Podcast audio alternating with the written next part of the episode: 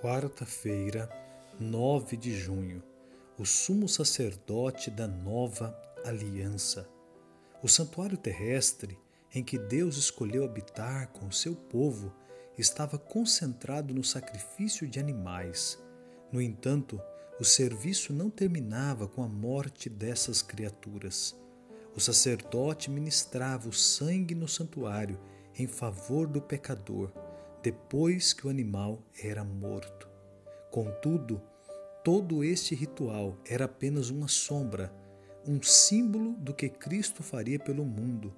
Portanto, assim como os símbolos, os serviços do santuário não terminavam com a morte do animal, a obra de Cristo por nós também não terminou com a sua morte na cruz. Hebreus capítulo 8 verso 1 e 2 diz: Ora, o essencial das coisas que temos dito é que possuímos tal sumo sacerdote que se assentou à destra do trono da majestade nos céus, como ministro do santuário e do verdadeiro tabernáculo que o Senhor erigiu e não o homem.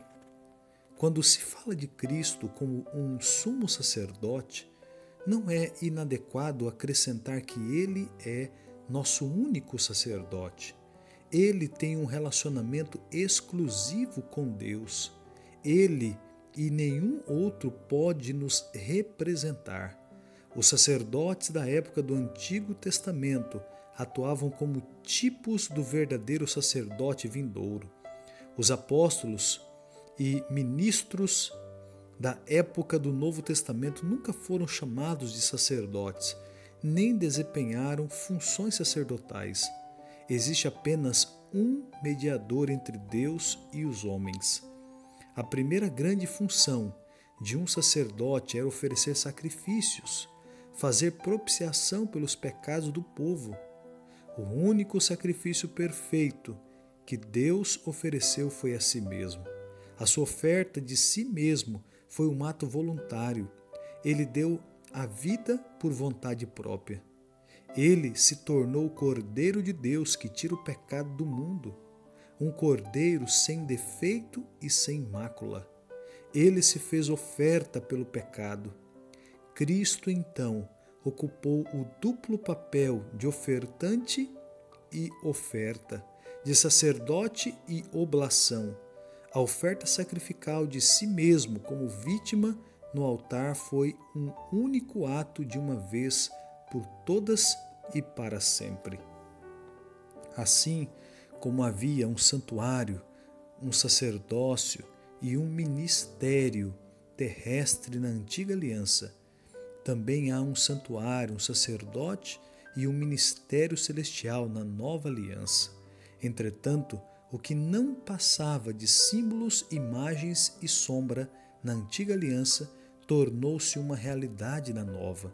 Além disto, em vez de um animal sem conceito moral como nosso substituto, temos a Jesus imaculado. Em vez de sangue de animais, temos o sangue de Cristo. Em vez de o santuário feito pelo homem, temos o santuário, o verdadeiro tabernáculo que o Senhor erigiu e não o homem. E em vez de um sacerdote humano, pecador e errante, temos Jesus como nosso sumo sacerdote ministrando em nosso favor. Com tudo isso em mente, pense nas palavras do apóstolo. Como escaparemos nós se não levarmos a sério tão grande salvação? Hebreus capítulo 2, verso 3.